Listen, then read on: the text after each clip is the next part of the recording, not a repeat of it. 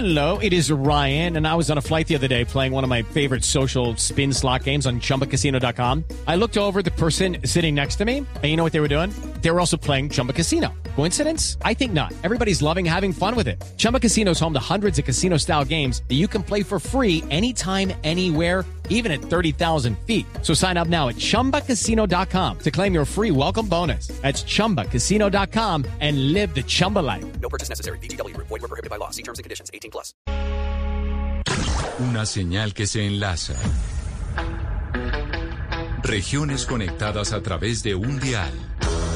A partir de este momento, Oscar Montes, Ana Cristina Restrepo, Hugo Mario Palomar, Valeria Santos, Gonzalo Lázari y Camila Zuluaga analizan y debaten. El tema del día. Colombia está al aire. En Mañanas Blue, pisando fuerte con piso de protección social. 12 del día, 16 minutos. Seguimos conectados con ustedes aquí en Mañanas Blue. Como les decimos, vamos desde las 4 de la mañana hasta la 1 de la tarde. A esta hora saludamos especialmente a los televidentes de Caracol Ahora, que se conectan todas las noches con nosotros para ver nuestro personaje del día. Y hoy es el exministro Mauricio Cárdenas, que sí, el exministro de Hacienda Mauricio Cárdenas acaba de publicar un libro y un libro que habla de cómo Colombia no está tan mal como nos imaginamos, que tal vez hemos avanzado mucho y Colombia ha mejorado y ha cambiado, dice el exministro Mauricio Cárdenas en un libro en donde habla de siete avances y de importantes avances que ha tenido la nación. Exministro, bienvenido a Mañanas Blue, gracias por estar con nosotros, felicitaciones por la publicación. Listo. Exministro Cárdenas, lo escucho, bienvenido. Hola Camila, gusto de oírlos. Eh, gracias por la invitación al programa. Le decía que felicitaciones eh, por su libro, en donde da un poco de esperanza, en donde nos dice cómo avanza Colombia, en donde no estamos tan mal como tendemos a creer los colombianos. Sí, hay mucho pesimismo, ¿no? Y, y en este momento, sobre todo después de la crisis del COVID y de cara a las elecciones, pues creo yo que hay como una cierta desorientación. Todo el mundo está bastante perdido. Y ahí es cuando las sociedades tienen unos riesgos enormes porque pueden caer en manos del populismo, de la demagogia, de quienes pregonan que lo que hay que hacer es un borrón y cuenta nueva, patear la mesa y empezar de cero. Y creo que eso sería altamente inconveniente para Colombia. Hay que, hay que tener claro que Colombia es un país que en muchas cosas ha avanzado, ha progresado, después de grandes errores y de grandes fracasos, ha aprendido. Y pues pensar en que lo que hay que hacer ahora es el famoso reseteo, pues creo que es un gran error. Pero, exministro, dígame una cosa que le podemos decir a, a, los colombianos. Oiga, no hay necesidad de ser tan pesimistas porque en esto, en Colombia, sí vamos mejor.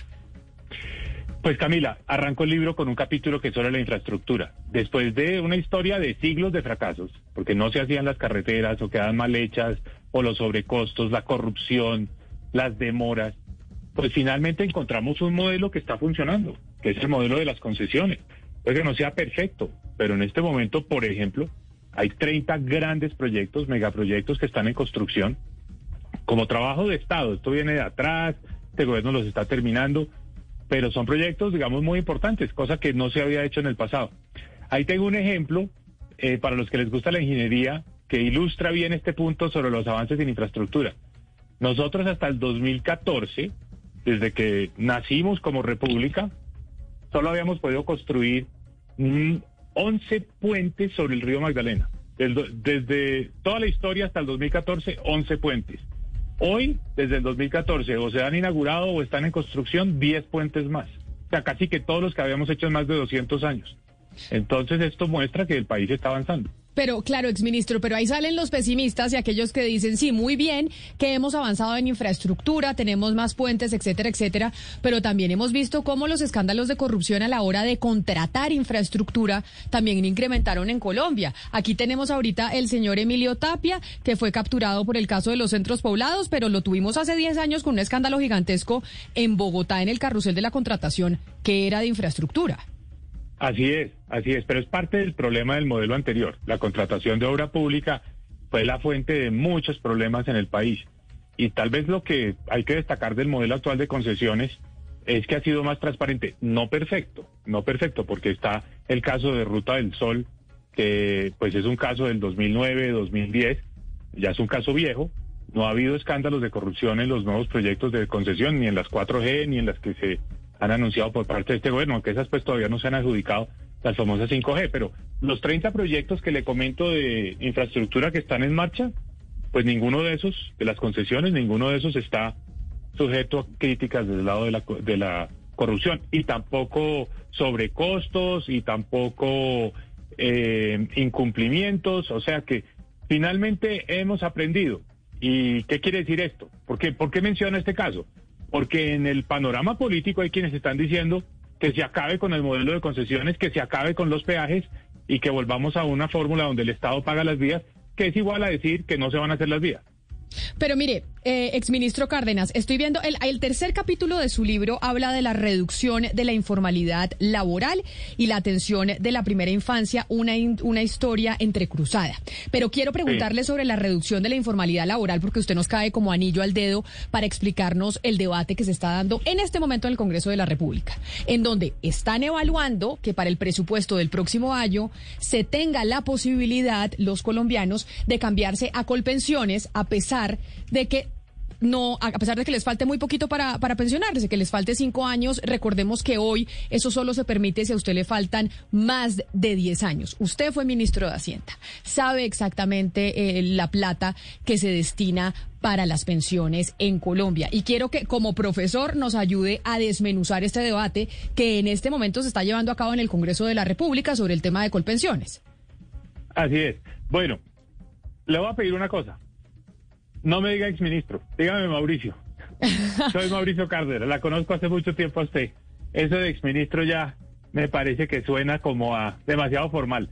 Tranquila, Mauricio Cárdenas. Es que me queda eh, soy... difícil. O le digo doctor Cárdenas y no le digo no, el ministro. No, tampoco doctor Cárdenas, es así. No, mejor dicho, lo que quiera. Pero, pero eh, le, le voy a contestar esa, pero le voy a sugerir una segunda pregunta sobre el presupuesto general de la Nación que es ese mico tremendo de levantar la ley de garantías. Pero ahorita hablamos de eso. Ah, me parece, me parece porque ese es otro eh, punto. Pero es que hoy también tenemos la discusión del tema de colpensiones que afecta a todos los colombianos y muchos dicen, no, no, oiga, no, ¿me cambio a colpensiones o no me cambio? Así es, no, no, no, no, de ninguna manera le iba a evadir esa pregunta. No, esa es la demostración clara de que no estamos eh, totalmente inmunes al populismo. Es decir, el populismo no es solamente Gustavo Petro. La demagogia no es solamente Gustavo Petro. Ha impregnado nuestro sistema político.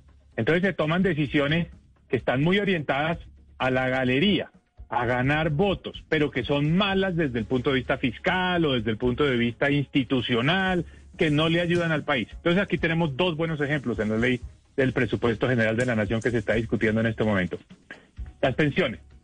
Entonces hay una regla de juego en materia pensional y es que hasta 10 años antes de que se cumpla la edad de jubilación, las personas se pueden mover del sistema privado al sistema público o del sistema público al sistema privado y lo pueden hacer tantas veces como quieran.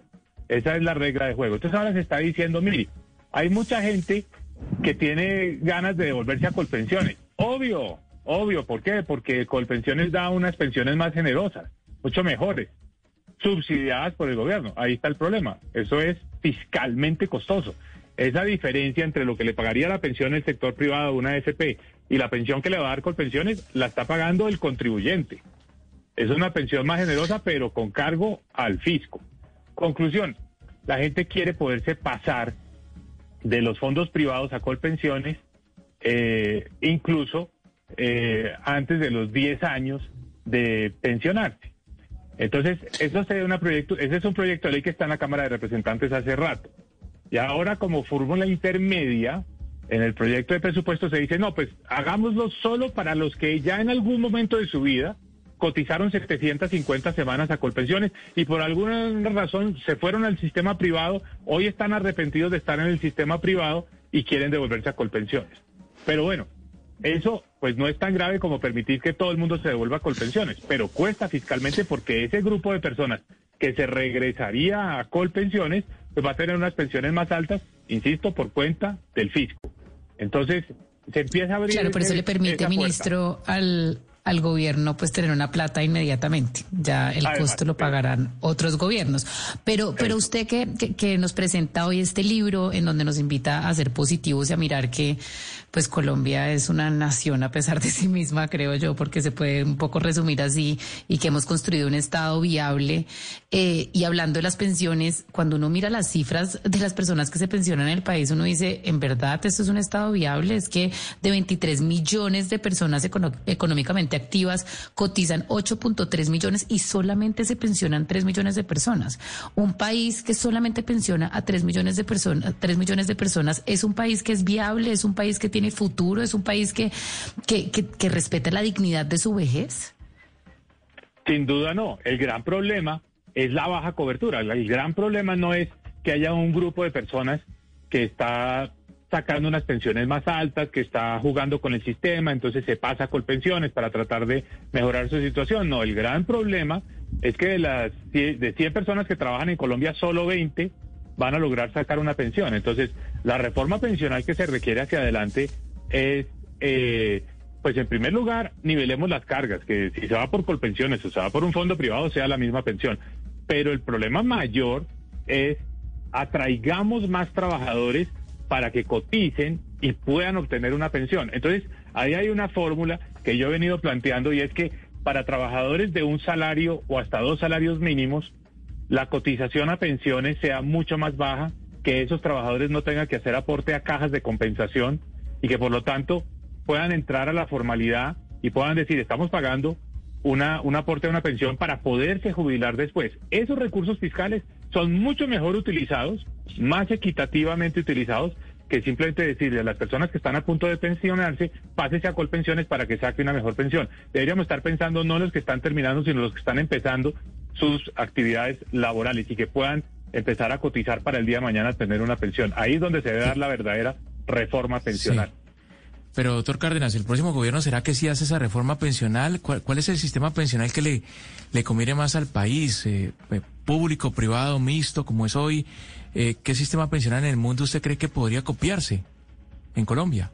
Yo creo que tenemos que convivir con un sistema mixto donde tenemos a colpensiones y a los fondos privados y tenemos que buscar que para un grupo, que podríamos decir como en una pirámide, la base de la pirámide, un salario, dos salarios mínimos, las cotizaciones sean bajas. O sea, hay un componente de subsidio.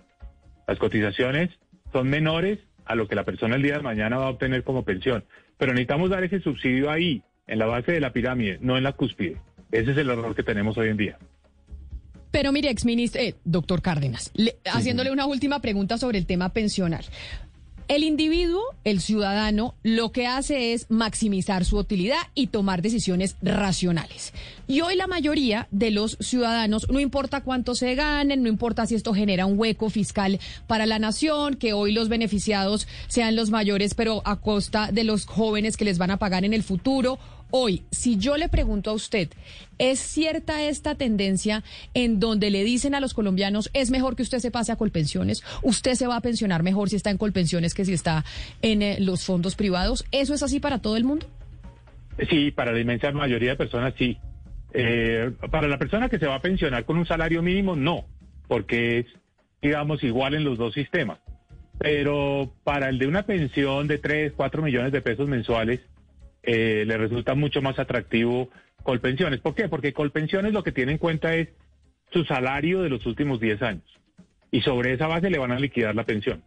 Mientras que en el régimen privado lo que le van a tener en cuenta es sus aportes, lo que usted haya aportado a lo largo de su vida laboral. Entonces, pues pasarse en los últimos 10 años, tener un salario más alto en los últimos 10 años, independientemente de cuál ha sido su ingreso y su aporte y su pago de contribuciones antes, mira solo los últimos 10 años y para mucha gente eso le resulta más favorable que simplemente el ahorro que ha hecho a lo largo de toda su vida, que es el sistema eh, de ahorro privado. Entonces, conclusión, sí, pero ¿cuál es el peligro de esta norma que se está metiendo en el proyecto de presupuesto?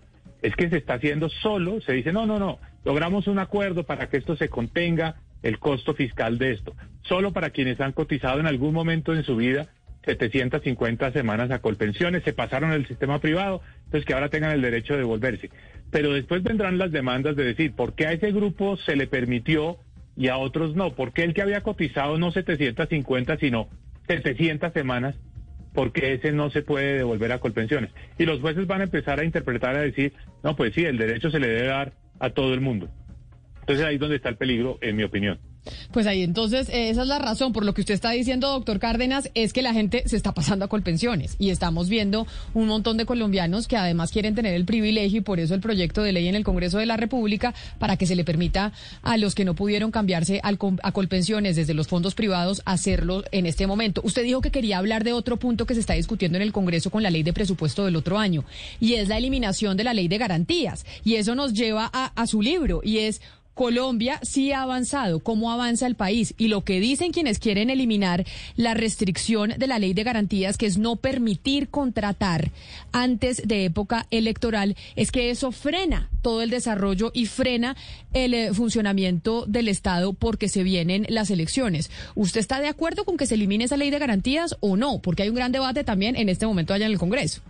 No, no estoy de acuerdo, no estoy de acuerdo porque creo que es sano para la democracia eh, es sano para quienes están en la oposición, es sano para los partidos, digamos, que, que están compitiendo electoralmente, que en los últimos cuatro meses, antes de las elecciones, pues no se puedan celebrar este tipo de convenios interadministrativos que son, digamos, formas de ejecutar el gasto público, hacer contratos, eh, y que creo que pues ponen en desventaja a los que están por fuera. De manera que yo creo que simplemente defendiendo la democracia diciendo, mire, respetemos unas reglas de juego que vienen de atrás y que tienen una lógica y la lógica es que ese periodo preelectoral no se contamine con, eh, con la contratación. Se está derogando un parágrafo que además de decir que no se puede contratar en los cuatro meses o no se pueden suscribir este tipo de convenios interadministrativos, dice también que, que los eh, eh, gobernadores y alcaldes eh, pues no pueden participar en reuniones donde estén presentes los candidatos o delegados de los candidatos eh, y reuniones que tengan eh, carácter proselitista. Yo creo que también hay que tener en cuenta que derogar eso es un gran error. Yo creo que hay que separar la administración, la ejecución de los recursos fiscales de las actividades proselitistas. Entonces, creo que es una mala idea. Ojalá que en las plenarias se caiga esa, ese artículo que se está introduciendo en la ley del presupuesto general de la Nación para el 2022. Señor Cárdenas, la gente lo conoce a usted por su servicio público, eh, ahora también por el libro en el que también habla de su familia y de cómo influye eso en, pues en sus acciones y en su pensamiento, y también por las conversaciones en YouTube que usted ha tenido con, Mauricio Reina, por esas conversaciones que además son muy pedagógicas. Ahora ahí eh, pues se ve mucho en redes sociales que el término neoliberal se toma como un insulto. ¿Usted se considera un neoliberal? No, es que es todo tipo de apelativo y esas formas, digamos, de clasificar a las personas y tratar de ponerlas en unos cajones ideológicos, pues eh, siempre tiene un propósito político, ¿no? Entonces el, el término neoliberal, ¿quién lo usa? Lo usa Gustavo Petro para tratar de desprestigiar a personas que tienen más bien una formación técnica o de economistas. En fin, está siguiendo el modelo de López Obrador. López Obrador, digamos que hizo su campaña política sobre ese argumento eh, como para tratar de desprestigiar a un grupo, desprestigiar a un grupo de personas que tienen ese tipo de formación. Pero neoliberal además es un término pues que trata como de decir eh, está alineado con el capital, está alineado con los intereses de las multinacionales, está alineado con eh, los, eh, los organismos multilaterales en contra del pueblo, en contra de los trabajadores. Entonces, pues evidentemente lo que yo muestro en ese libro es que pues la mayoría de las decisiones que hemos tenido que tomar son precisamente para favorecer en Colombia a los grupos más vulnerables, para que los ricos paguen impuestos, para que los eh, eh, trabajadores que estaban en la informalidad entren a la formalidad, para que el país tenga una política social de atención a la primera infancia más audaz. Esos son como episodios que yo cuento. ¿Eso qué tiene de, liberal, de neoliberal? Nada. Lo que eso tiene es de progresista. Entonces, entonces es que el término progresista hábilmente eh, eh, Petro se apropió de él y descalifica todo lo que no es él como neoliberal. Pero en el momento que cruce la gente, cruce la frontera y sea, eh, lo apoya él o haga alianzas con él, deja de ser neoliberal y pasa a ser progresista. Pero, pero mire, eh, doctor Cárdenas, si bien Obviamente, pues hay, pues hay toda una campaña populista y que tacha con, con mentirosa alrededor de todo lo que es el establecimiento y el statu quo y el gobierno y los gobiernos pasados, etcétera. Pues no se le puede echar la culpa de todo a estos populismos, porque también ustedes que han estado en el gobierno y los técnicos que supuestamente están sacando estas reformas como la de Carrasquilla, que son supuestamente eh, progresivas y en favor de las clases más vulnerables, pues también están fracasando en en, en, entregar su mensaje, porque ustedes creen que en este momento ustedes que han estado gobernando y los técnicos y las personas que han hecho las cosas bien y que han llevado a Colombia a consolidarse como un Estado mal que bien democrático, porque no han podido tampoco comunicar el mensaje de que vamos bien y vamos por buen puerto. ¿Qué pueden eh, hacer ustedes de mea culpa en este proceso que estamos viviendo los colombianos de extrema polarización? Pues Valeria, lo primero que yo diría es que no podemos empaquetar a todos los técnicos en esa misma colada. Step into the world of power, loyalty and luck. I'm gonna make him an offer he can't refuse. With family, cannolis and spins mean everything. Now, you wanna get mixed up in the family business. Introducing The Godfather at chapacasino.com. Test your luck in the shadowy world of The Godfather slot. Someday I will call upon you to do a service for me. Play the Godfather. Now at Chumpacasino.com. Welcome to the family. No purchase necessary. VGW Group. Void where prohibited by law. 18 plus. Terms and conditions apply. O sea, en esa colada hay, hay estilos, hay formas de ser, hay maneras de enfocar la función pública muy diferente. Yo en mi libro incluso digo que mm, uno de los errores de los economistas es la arrogancia. Pensar que tienen la verdad revelada y que entonces sus puntos de vista, como son elaborados y supuestamente tienen apoyo en la evidencia, la gente tiene que creer ciegamente y la gente simplemente se tiene que acomodar porque eso es lo correcto. No, critico profundamente esa actitud y en la tecnocracia hay mucha arrogancia. Entonces, el error que, que existe y que creo que es el que ha generado esa reacción que usted anota muy bien es eh, pues una falta de comunicación y falta de diálogo y sobre todo de explicar, de hacer mucha pedagogía. Entonces, yo en mi libro cuento cómo hemos sacado adelante las reformas, pues con muchas dificultades, contra muchos intereses, contra muchos obstáculos políticos, pero eso requiere pedagogía y poder demostrar que lo que uno está haciendo, pues realmente es lo que beneficia a los sectores más, más vulnerables, al grupo de personas que están en una condición de pobreza, una situación más extrema. Entonces, eh, la arrogancia eh, es una pésima consejera de esa de ese grupo de técnicos y tecnócratas que pues finalmente eh, generan reacciones como la que se presentó durante la pasada reforma tributaria. Por cierto, esa reforma tributaria, si usted me hubiera preguntado a mí, yo, yo hubiera dicho, mire, está bien que busca darle una compensación a los grupos más pobres de la población, el, el pago del reembolso del IVA, eso estaba bien y que se ampliaba el programa de ingreso solidario, pero tenía un error conceptual profundo, profundo, que reflejaba no estar entendiendo la realidad del país en este momento, y era poner a grabar, poner a pagar más, grabar más a la clase media. La clase media que ha estado tan afectada durante la pandemia iba a tener que pagar el IVA a la canasta familiar e iba a tener que pagar impuesto de renta. Eso es inconcebible en un país donde lo que estaba ocurriendo por cuenta de la pandemia es que la clase media se redujo del 30% de la población al 25% de la población. Entonces, ¿cómo es posible que si uno es consciente de que la clase media está en franco retroceso, ¿cómo la, cómo la va a agravar más? Eso no tiene nada de técnico.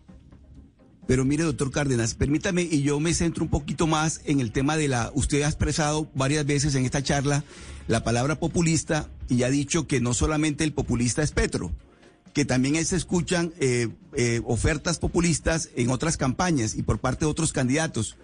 Pero es que, doctor Cárdenas, estamos en un año preelectoral y todos los candidatos saben que ese discurso populista cala. Y ese discurso populista le gusta mucho a la galería y, tiene aceptación. Entonces, ¿cómo, ¿cómo hacer un llamado? Usted que ha sido una persona que ha manejado de manera responsable la hacienda pública, ¿cómo hacerle un llamado a los votantes, a los electores, para que entiendan muy bien y no caigan en el discurso facilista del populismo? De que todo le puede salir gratis, de que aquí no nos va a costar nada. Sí, ese es un muy buen punto, Oscar. Esto es luchado, esto es trabajado, esto no llega gratis. El desarrollo económico es con esfuerzo. Y como ilustro en este libro, casos de progreso, casos de avance, todos han sido producto de la constancia y la perseverancia. Nada de eso se logró rápido en el primer intento, no. Muchas veces la tercera es la vencida y, y hay que ensayar y volver y, vol- y tratar nuevamente. O sea, no hay, no hay salidas fáciles, no hay atajos. Entonces, yo diría que, que la política es, es el arte de hacerlo popular, o sea, lo que le ayude al pueblo, tiene que ser popular, tiene que ser a favor del pueblo, pero tiene que ser al mismo tiempo realista, tiene que ser al mismo tiempo responsable y tiene que ser que más allá de la promesa, pues la realidad muestre que efectivamente las cosas van a mejorar, no una promesa que al final incluso puede empeorar la situación de todos. Una de mis grandes preocupaciones en este momento es que algunas de las propuestas para supuestamente salir de la crisis nos pueden enterrar más, pueden profundizar el hueco. Entonces, ejemplo, que el gobierno se financie con emisión monetaria. Suena bien, suena fácil, no hay que pagar impuestos, entonces es simplemente cuestión de prender la máquina de emisión del Banco de la República. Pero a la postre nos sale muy caro, porque volvemos al modelo de inflación. Colombia ya tuvo eso, Colombia ya, ya hizo eso y por eso tuvo una inflación del 30% durante casi 30 años. Punto número uno. Punto número dos. No, que no se paguen peajes. Suena popular, claro. ¿A quién, ¿A quién le gusta pagar peajes? Pero si no hay peajes, entonces no hay inversión, no hay concesiones, no hay vías, no hay nuevas construcciones. Y le pongo otro que me ha llamado mucho la atención como la fórmula para salir de este problema es cerremos otra vez la economía, volvamos al proteccionismo. Entonces, el país cierra sus fronteras y que empecemos a producir domésticamente cosas que hoy estamos importando, pero ¿dónde quedan los exportadores? ¿Dónde quedan los colombianos que venden en el exterior? ¿Dónde queda el efecto que eso puede tener sobre la inversión que recibimos del exterior? Entonces, ¿suena bien lo del proteccionismo? El modelo de Robledo, para no hablar solamente de Gustavo Petro, eh, suena bien eso de no pagar peajes, pero a la postre lo que hace es empobrecernos, quedamos peor de lo que estamos. Entonces, lo popular es hacer lo que le conviene al pueblo, pero al mismo tiempo proponer las fórmulas que efectivamente le van a dar esos resultados al pueblo, es decir, que efectivamente le van a resolver el problema de hambre y de empleo a la gente, no las promesas que generan la expectativa y que después no se cumplen y lo que quedamos es peor.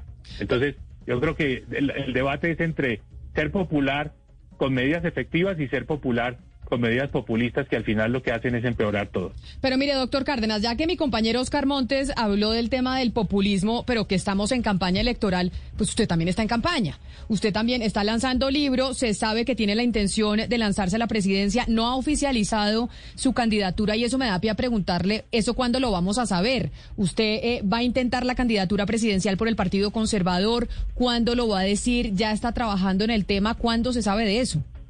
Vamos a darle tiempo al tiempo, Camila. No creo que correr en estos casos sea eh, lo recomendable. Me parece que eh, hay campañas que empezaron muy temprano que se pueden estar quedando sin oxígeno. Eh, estamos todavía a seis meses de las elecciones parlamentarias.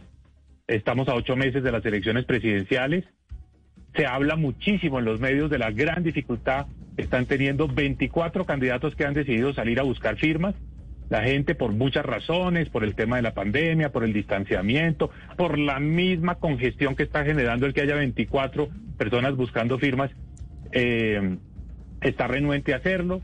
Entonces, pues yo creo que hay que observar todo esto y hay que mirar cuáles son los canales, cuáles son los mecanismos para la participación. Entonces yo digo, lo mejor es eh, hacer propuestas, lo mejor es plantear unas tesis, ir presentando ideas. Eh, y evaluemos, evaluemos el, el escenario político, porque lo que queda claro con mi libro es, mire, mm, el poder por el poder no, el poder es para transformar, el poder es para reformar. Entonces, y para reformar, cuatro años es poco, hay que estar muy bien preparado, hay que saber lo que se quiere hacer, eh, hay que tener las propuestas y yo prefiero invertir este tiempo a eso, a, a tener claro qué es lo que se va a hacer y cuáles son las prioridades. Y si me permite, le digo cuáles son las que considero que son las centrales para Colombia. Pero, Primero, el pero, empleo. doctor Cárdenas. Alguien que, que sepa generar empleo. Dos, te lo digo en dos frases. El empleo, la seguridad y la corrupción. Esos son los tres temas. El que tenga las mejores propuestas en esos tres temas, gana las elecciones. Esa es mi, esa es mi, mi posición y eso es lo que yo veo. Pero entonces repitamos, usted dice cuáles son los tres temas, a pesar de que usted no haya oficializado su campaña, Hugo Mario, ahí está el doctor Cárdenas hablando de esos puntos que, en los que él centrará su campaña. ¿Cuáles son? Dígame esos tres. El empleo. Se necesitan cuatro millones de empleos en Colombia. Primer punto. Dos, la seguridad. El aumento de la inseguridad en las ciudades, sobre todo, pues eh, tal vez es la preocupación número uno que tienen los colombianos, lo están diciendo las encuestas. Y tercero, la corrupción. Entonces, hay que tener propuestas específicas para esos tres temas. Y el que logre demostrar que genera los cuatro millones de empleos, que mejora la seguridad en las ciudades y que derrota la corrupción, ese gana. Ese, en mi opinión, es el que gana. Los demás temas son complementarios. Los demás temas, digamos que pueden ser parte como del refuerzo. Pero el eje central tiene que ser ese. ese esas son las, las preguntas que tiene cualquier colombiano en este momento, empezando por el empleo. No, pues ojalá fuera así. Ojalá los colombianos votaran por propuestas. Pero la realidad es que hoy el, eh, eh, la política nos muestra un panorama distinto, un país polarizado entre una izquierda representada principalmente por Petro, una derecha que seguramente va a estar representada por, por un, uribista y una coalición de la esperanza que le llaman tratando de ganarse el centro. ¿Usted se identifica más eh, en qué, en qué lado, con, con, de acuerdo a esto que yo le planteo y el panorama que estamos viendo los colombianos? Pues yo soy una persona, eh, ante todo, pragmática, no tan ideológica. O sea, no soy una persona de dogmatismos y que entonces para contestarle una pregunta saco un tratado o saco la Biblia. Yo no soy ese tipo de persona. Yo soy una persona que digo, mire, muéstreme los datos, veamos la evidencia y con eso propongamos fórmulas. Me inclino más hacia la centro derecha, pues porque creo mucho en que las finanzas públicas hay que manejarlas con muchísima responsabilidad, es decir, nada de excesos, el déficit fiscal controlado, la deuda pública controlada, creo en el, en, en el libre mercado, creo en la apertura, creo en que el sector privado es, digamos, el que lidera el desarrollo de un país. Claro, que hay que controlar y que hay que restringir el abuso cuando hay posiciones dominantes, que hay que defender que el mercado sea competitivo, pero esas ideas el otro día me hicieron un examen en la revista Semana con un, eh, eh, un cuestionario de del Guardian de Londres, que lo clasifica uno en el espectro ideológico entre derecha e izquierda, entre... Sí, aquí, populista- aquí lo hicimos. ¿Y a usted qué le Ah, salió? bueno. Todos los de la mesa lo Oiga, hicimos. ¿A usted qué le Le salió? voy a contar la cosa más increíble. Contesté y resulta que mi puntaje dio igualito o muy parecido ahí al pegado a Angela Merkel. Entonces, yo... ah, entonces la no- derecha. Entonces usted es No. la derecha no populista, porque Angela Merkel la ubican en el cuadrante de la Sí, derecha no Está en populista. el cuadrante de la derecha, no muy lejos del centro, pero es una, es una derecha pragmática. Es, es una derecha muy distinta a la de Trump, por ejemplo. Trump está por allá arriba, en la derecha populista, eh, en la izquierda eh, eh, populista está López Obrador, y aquí entre los moderados, pragmáticos, un poquito a la izquierda Macron, un poquito a la derecha Angela Merkel. Yo estoy ahí. Entonces, Yo le cuento eh, que de la mesa de trabajo, de esta mesa de trabajo, casi todos son populistas, creo que menos Hugo Mario y yo. Pero de resto, eso está, esta mesa está llena de populistas según ese, ese, ese test. Y así seguramente está Colombia, doctor Cárdenas. Y que eso con miras a las elecciones del próximo año. Quiero hacerle una última pregunta electoral para ya seguir con los otros temas eh, del libro y económicos. Y es, usted dice que tiempo al tiempo no se va a lanzar todavía, que quiere hacerlo por un partido, que recoger firmas no es fácil, pero si usted se lanza por un partido, se sabe que sería el Partido Conservador. Y por ese partido también se lanzaría, en caso de que, de que se pudiera llegar a un acuerdo, pues su colega y amigo Juan Carlos Echeverry, que tiene un perfil muy parecido al suyo. Usted- y eso haría que se robaran votos los unos el uno al otro. ¿Ustedes ya han hablado o no han hablado al respecto de que si los dos se lanzan, pues, pues estarían eh, robando votos entre sí? Pues es que lo que yo entiendo es que el doctor Echeverry va por firma. Él anunció que va por firma. Entonces, pues ese es otro procedimiento, ese es otro, otro mecanismo. Eh, y pues eh, tenemos que preguntarle cómo va eso, cómo va ese proceso. Pero en cuanto al partido como tal, eh, lo que lo que se menciona es que hay dos senadores, el senador Barguil y el senador Cepeda interesados.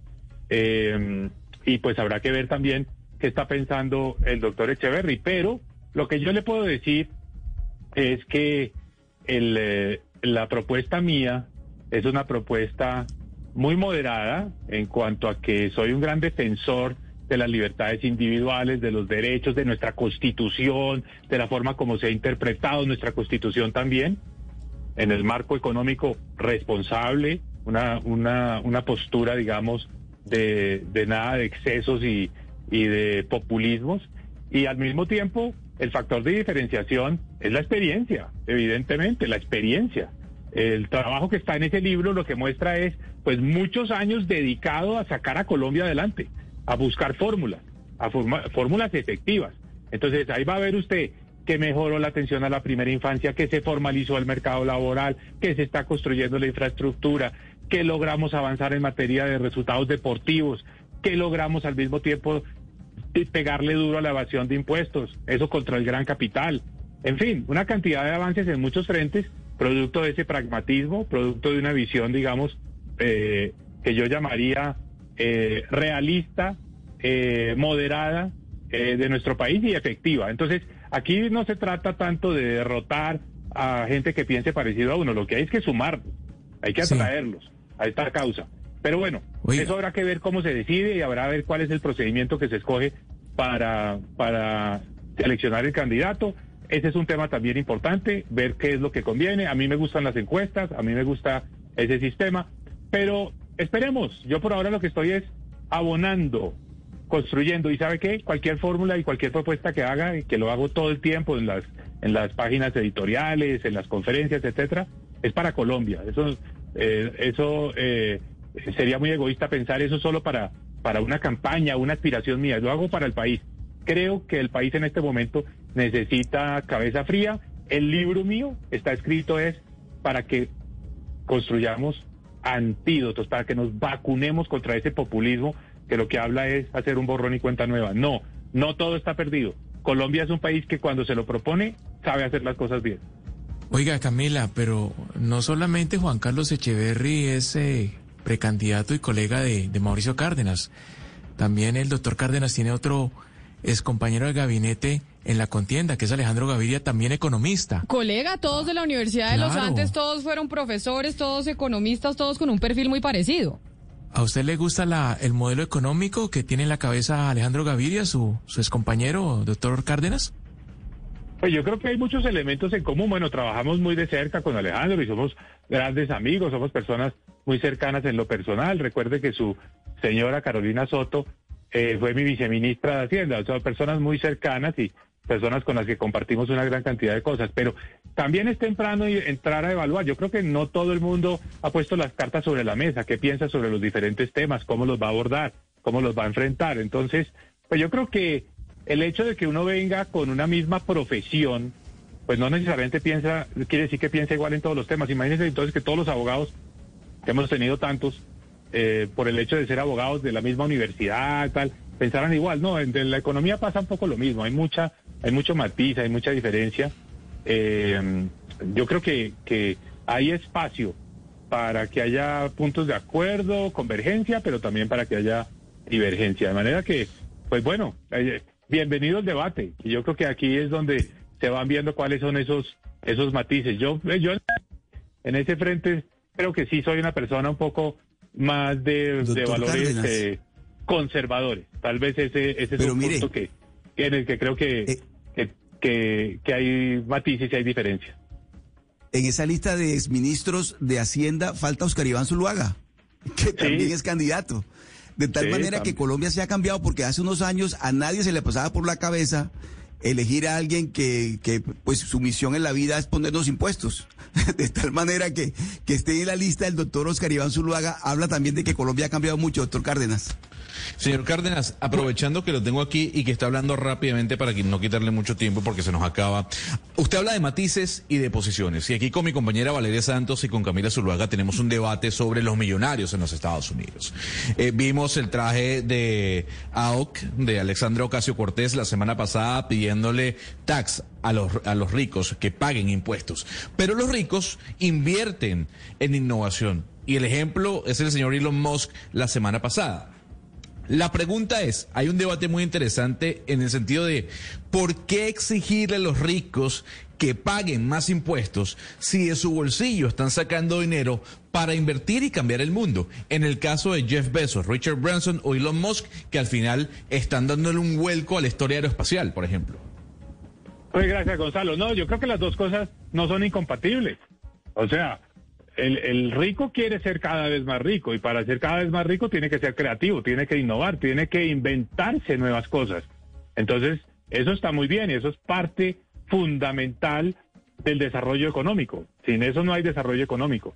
Pero al mismo tiempo, tiene que pagar impuestos, tiene que ser solidario y tiene que pagar proporcionalmente mucho más que la persona de ingresos más bajos. Entonces, yo creo que podemos vivir en sociedades que busquen más equidad, que sean más igualitarias, donde el rico hace un aporte mayor, pero al mismo tiempo el rico pues tiene la motivación y tiene el incentivo para seguir innovando. Yo no creo que las dos cosas sean excluyentes. Entonces, si usted me pregunta, para aterrizarlo en el caso colombiano, en el libro, Gonzalo, échele una mano, échele una leída, perdón, a los capítulos sobre los temas tributarios.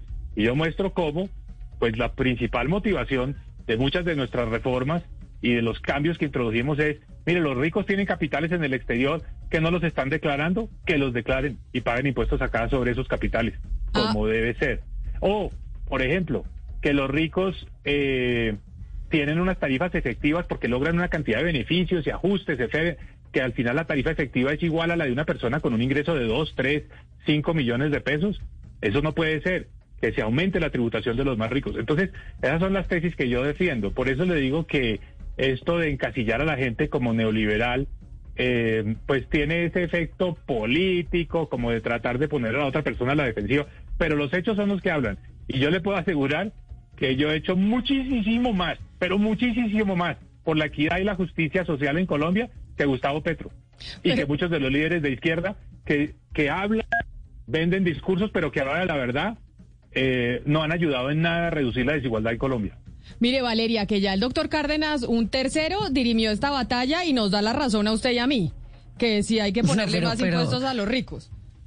¿Y sabe que no le daba la razón al doctor Cárdenas en este argumento? Ese índice que para el doctor Cárdenas fue un dolor de cabeza y era el doing business, que siempre a lo largo del gobierno de, Juan Manuel Santos, eh, cuando el doctor Cárdenas era ministro de Hacienda, pues nos calificaba muy mal, Camila, nos calificaba como de los peores eh, países para, para hacer negocios y pues para crear empresa. Y por eso, doctor Cárdenas, yo le quiero preguntar por lo que acaba de, pasar esta semana, que se conoció pues que la doctora eh, Cristalina Georgieva, la gerente del Fondo Monetario, supuestamente estaba ayudando a China eh, para en este índice, pues calificándola mejor en este índice, eh, digamos que para que China le metiera más plata al fondo. Yo quiero preguntarle a usted qué fue lo que usted encontró, porque tengo entendido que además a usted el Banco Mundial lo invitó a hacer una evaluación de este índice y quiero preguntarle qué fue lo que encontró y por qué usted ya había advertido que esta evaluación pues era un poco sesgada.